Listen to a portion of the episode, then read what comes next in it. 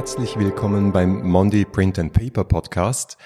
Wie immer lade ich mir zu einem bestimmten Thema einen Experten ein und unsere Frage, die wir heute beantworten möchten, ist, wie bestimmt man die Qualität von Papier? Und dazu habe ich mir einen Experten eingeladen und das ist Peter Latzlawick. Peter Latzlawick ist, das ist jetzt ein langer Jobtitel, TCS and Development Engineer bei Mondi Neusiedler. Wenn es heute ein bisschen anders klingt als sonst, dann liegt es daran, dass ich hier in Niederösterreich in Haus Mening in der Fabrik, wo tatsächlich ganz, ganz viele Mondi-Papiere hergestellt werden, bin. Als erstes, Peter, erklär mir mal kurz, was dein Job ist. TCS and Development. Ja, hallo. Was TCS and D ist, ist eigentlich Technical Customer Service and Development. Ich arbeite für Technical Customer Service and Development schon lange Zeit bei Mondi. Bei Mondi bin ich seit 2008, wo bei TCS bin ich seit 2009. Wo habe ich in Mondi Ruchonberok angefangen Derzeit war es noch nicht Mondi SCP, sondern Mondi Packaging Ruchonberok. Mhm. Technical Customer Service bedeutet, dass wir machen einen Service für Kunden, aber nicht Verkaufsservice, sondern nur die technischen Sachen lösen oder erklären. Das bedeutet, wenn Kunde eine Reklamation oder ein Problem hat, dann kontaktiert er seinen Verkäufer und wenn der Verkäufer ihm das nicht erklären kann, wir sind das erste Kontakt in der Fabrik. Okay, ihr seid die Erklärexperten von Mondi für mögliche technische Probleme, aber nicht nur Probleme, oder?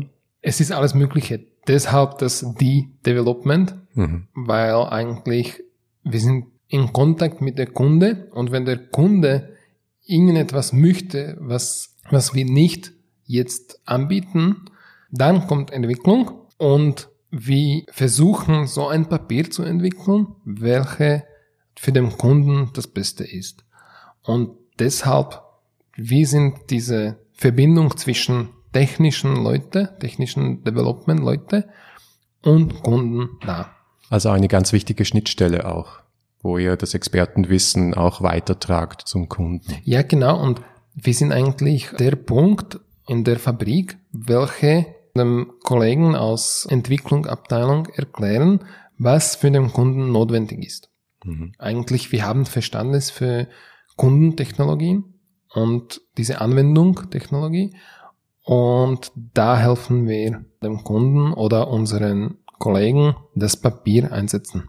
Also ihr seid gleichzeitig Papierexperten und Druckexperten zum Beispiel. Genau der ideale Kandidat für unseren Podcast, würde ich mal sagen. Und um diese Frage zu klären, die ich am Anfang gestellt habe, also wie bestimmt man die Qualität von Papier?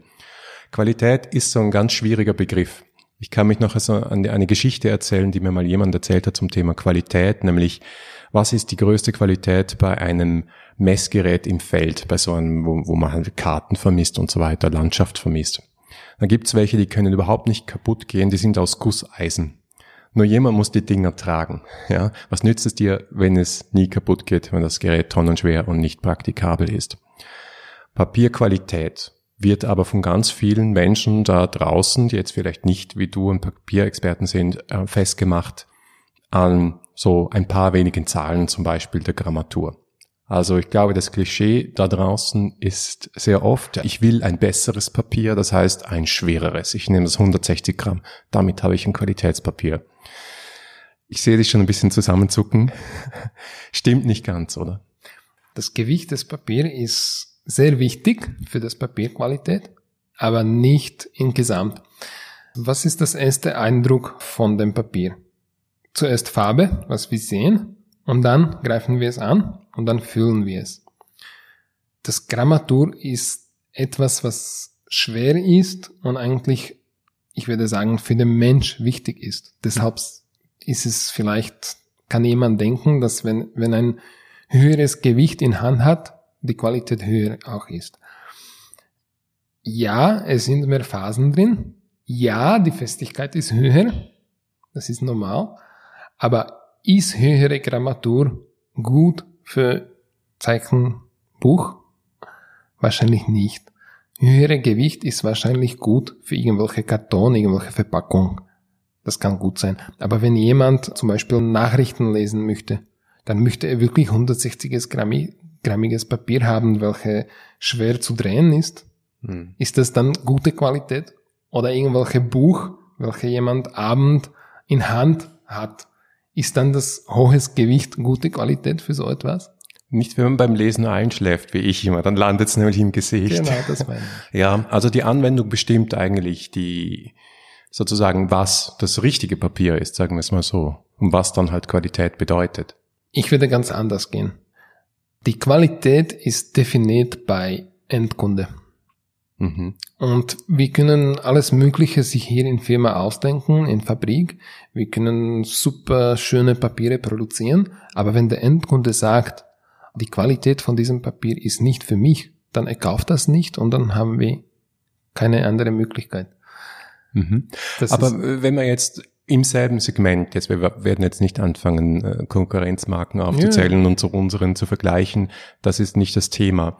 Aber wenn wir im selben Segment, sagen wir im Folio-Bereich, also wenn wir Druckbögen nehmen und wir sind zum Beispiel schon in einem Premium-Segment wie unser per Grafiker, dann gibt es andere Papiere, die auch in einem Premium-Segment sind. Da müssen wir auch argumentieren, warum wir im Premium-Segment sind. Und wir müssen auch sagen, das sind die Qualitätsmerkmale von diesem Papier.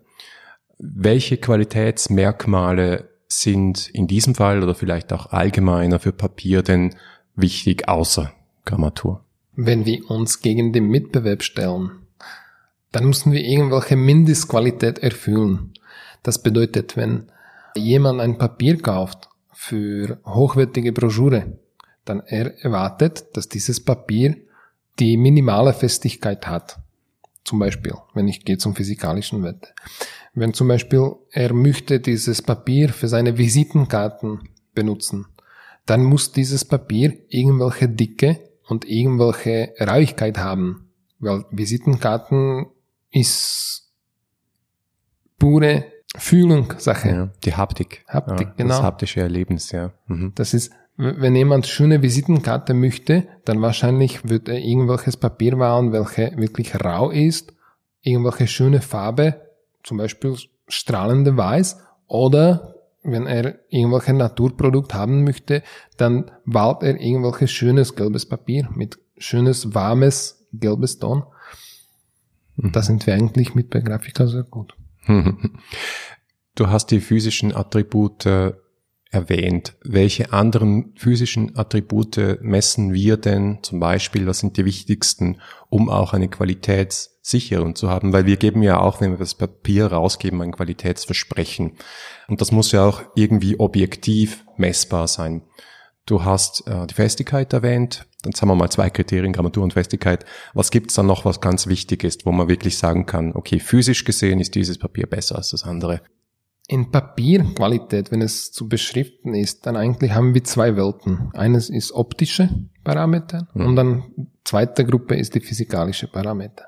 In optische ist es wirklich wichtig, welche Farbe das Papier hat, welche Weiße das Papier hat. Wenn es um Farbton geht, wir können wirklich von gelbliche bis hochweißen bis blaue oder rote Tone haben. Wenn es um Weiße geht, dann sind die gelbliche als Natur definiert, dann weißen Papiere, zum Beispiel Color Copy, welche hat wirklich ideale Weiße, dass es wirklich weiß ist, dass es nicht in irgendwelche Ton von Rot oder Blau geht. Und dann haben wir die hoch, hoch weißen Papiere, zum Beispiel A-Plus-Papieren, welche wirklich sehr mit weiße, wirklich in blauen Spektrum geht. Das ist eigentlich nur das Gefühl, dass es wirklich hoch weiß ist. Eigentlich geht es ganz weich in die blauen Richtung. Mhm. Und von physikalischen Werten, da haben wir Grundparameter ist sicher Grammatur, Dicke, Reichkeit und dann sind mehr Labor, laboratorische oder spezielle Parameter wie Steifigkeit, äh, Wasserkopf, wie viel Wasser das Papier aufnimmt. Dann sind Durchreißwiderstand, wie gut die Phasen zusammenhalten, dann gibt's absolute Feuchte, wie viel Wasser wirklich im Papier ist, relative Feuchte, wie fühlt sich das Papier an. Und dann, wenn wir gehen in noch speziellen Bereich, in dem Kraftdivision, dann haben wir wirklich die Werte wie Porosität, die Werte wie Durchreißwiderstand. Das sind Werte, welche wirklich dann wichtig in einige andere Industrien sind. Für jede Kunde, für jede Anwendung sind andere Parameter wichtig. Und bei uns, bei professionellen Druck, da haben wir schon auch andere Bereiche, welche kritisch sind. Zum Beispiel bei High-Speed-Inkjet-Papieren ist etwas anderes wichtig wie bei Offset-Papieren. Und dann bei Offset-Papieren ist etwas anderes wichtig wie bei Office-Büro-Papieren. Das mhm. ist alles, eigentlich ist es nur ein Papier, aber es ist ganz andere Welt. Da geht's dann auch um einen Faktor, der, glaube ich, sehr wichtig ist, namens Bedruckbarkeit. Aber in Bedruckbarkeit steckt ja auch ganz viel drin. Es ist ganz klar, dass eines der wichtigsten Qualitätskriterien überhaupt für den Endkunden, nämlich für jemanden, der mit dem Papier arbeitet und es in die Druckerei gibt oder die Druckerei selbst, natürlich das Druckergebnis das Wichtigste ist. Kann man irgendwie festhalten, pauschal, ich weiß, hängen sehr, sehr viele Dinge drin, aber von diesen Parametern, die du erwähnt hast, was sind da die, die ganz kritischen oder wo kann es auch schiefgehen beim Bedrucken, zum Beispiel bei der Farbe oder bei dem Verhalten des Papiers in der Maschine, zum Beispiel im Offsetdruck? Ja, Offsetdruck ist immer noch und bleibt wahrscheinlich noch nächste Jahre die Druckmethode, welche die höchste Qualität bringt. Und da war es in Vergangenheit wirklich so, dass wenn das Papier glatt war, war es gut. In diesen Zeiten zeigt sich mehr und mehr, dass die Leute, Menschen möchten mehr Gefühl in Hände haben, deshalb mussten wir das Papier rauiger und rauiger machen. Dass die Bedruckbarkeit gut bleibt, mussten wir andere Parameter so einstellen, dass es wirklich bei den Kunden dann gut läuft. Die Bedruckbarkeit ist auch sehr schweres Ausdruck mhm. und sehr schwer zu erklären, weil jede Viele Leute möchten die Bedruckbarkeit haben, welche auf Bildschirm sichtbar ist. Wenn, wenn ich sage blaue Fläche und am Bildschirm von Rechner habe ich blaue Fläche, am Papier möchte ich es selbst haben. Aber als wir ungestrichenes Papier produzieren, äh, es ist natürliches Produkt, wo die Papierfaser, wo die Zellulosefaser aufgestellt sind. Es ist immer schwieriger, diese Fläche auf dem Papier zu bringen. Und deshalb muss das Papier wirklich dieses Druckprozess aushalten. Am Ende muss so viel wie möglich von der Tinte am Oberfläche bleiben. Und das Papier saugt. Es ist normal, dass das Papier, wenn es keine Oberflächebeschichtung hat wenn es nicht Coating-Papier ist, dann das Papier saugt und von dem Faser ist wirklich wichtig, wie viel auf welche Stelle von dem Papier gesaugt wird. Und dann ist die Fläche nicht schön regelmäßig bedruckt, sondern wir sehen eigentlich die Formation von dem Papier, welche dann mehr und mehr sichtbar ist, wenn es bedruckt ist. Es ist sehr schwer, die Qualität so einfach zu erklären. Am besten wäre, wenn wir es sich ansehen. Ja, okay, da ist das das falsche Medium auf jeden ja, Fall. Genau. Ja. Aber ich, ich glaube eben, man muss es wirklich auch ein bisschen festmachen am, am Endresultat. Also das, zum Beispiel ein, ein wolkiger Farbaufdruck, so wie du es gerade beschrieben hast, ist etwas, was immer mal wieder passiert. Und das hat sehr viel mit Papierqualität zu tun, aber es hat auch wahrscheinlich mit den Tinten und dem Druckverfahren zu tun. Da kann also viel, viel passieren. Aber ich glaube, wenn solche Dinge passieren, dann seid ihr ja eben gefragt, auch Lösungen zu finden, richtig? Genau. Da kommunizieren wir mit unserer Produktion, mit unserer Entwicklung. Wie können wir das Papier verbessern um diese, zum Beispiel Wolkigkeit, zu verbessern. Und wenn ihr so ein Feedback kriegt und Dinge weiterentwickelt, wo schraubt man dann? Ist es das, äh, ist es das Papierrezept, das man verändert? Ist es das an der Maschine, was man verändern muss? Jetzt keine Geheimnisse erzählen. Aber für mich wäre es interessant zu wissen, wenn so ein Feedback kommt. Hier gibt's unter diesen Bedingungen mit diesen Parametern möglicherweise ein Problem mit dem Papier. Wo setzt man dann an? Naja, zuerst schauen wir, wo der Fehler ist. Es ist immer einfach, diesen Fehler zu definieren und dann schauen wir auf die Möglichkeiten, wie können wir uns da verbessern. Oder was war schlecht in die Produktion, wenn es um eine Reklamation gibt. Es kann passieren, dass etwas auf die Papiermaschine passiert hat, dass in dem Prozess etwas schiefgegangen ist und dann ist das Papier nicht optimal. Dann kann sein, dass der Kunde nicht zufrieden ist. Wenn das aber nicht der Fall ist, dass alles optimal war und der Kunde hat unseres Papier und erwartet einfach von, von, diesem, von diesem Medium mehr, als es möglich ist, dann müssen wir eigentlich sehr schwer nachdenken, wie können wir es optimieren. Du hast es schon gesagt, es ist eigentlich genau das. Es, sind die, es ist das Rezeptur, es ist Papiermaschine-Einstellung und dann sind da Möglichkeiten, wie können wir das Papier verbessern mit irgendwelche Pigmente, mit speziellen Lösungen. Möglichkeiten gibt's viele. In Fragen kommen auch viele Sachen. Ich fange an mit der einfachste Kostensache. Mhm. Wenn ich wahle andere Zellulose, dann habe ich besseres Ergebnis. Wenn ich mache an die Papiermaschine große Investition, welche, wo ändere ich das gesamte Konzept von Papierproduktion, dann kann ich bessere Ergebnisse haben. Einige Möglichkeiten sind sehr einfach zu implementieren und einige sehr, sehr schwer. Da ist aber auch viel passiert in den letzten Jahren. Was mich noch interessieren würde, ist die Qualitätskontrolle.